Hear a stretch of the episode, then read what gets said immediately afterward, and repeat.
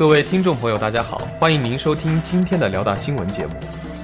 今天是二零一四年十一月四号，星期二，农历闰九月十一。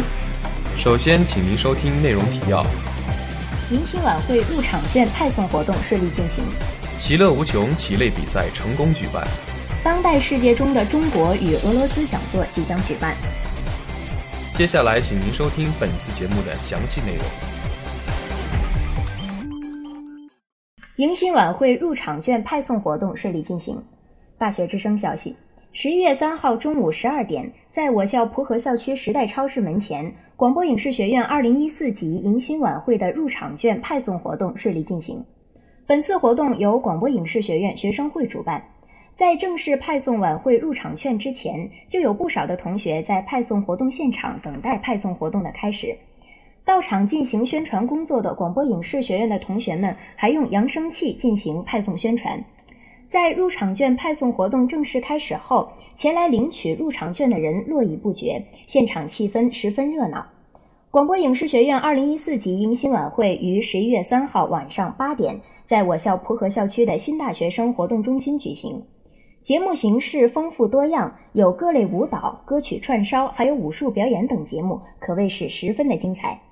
本次入场券派送活动，在丰富了同学们的课余生活的同时，也促进了同学们之间的沟通与交流。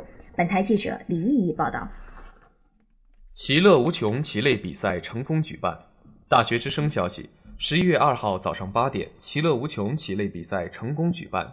比赛分别设在不同的教室进行。幺幺五、幺幺三和幺幺幺教室举行的是五子棋比赛，幺二九教室举行的是围棋比赛，幺三幺教室举行的是象棋比赛。本次比赛由我校学生社团联合会以及我校学生会联合举办。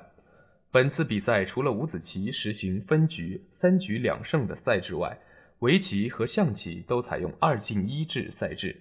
正所谓观棋不语真君子。到场观战的同学们以及到场维护秩序的社团工作人员们，都在比赛场地安静地观看比赛进行，给了参赛选手们一个安静的思考氛围。参加本次棋类比赛的同学都是认真备战、沉着应战，所走的每一步都会加以思考。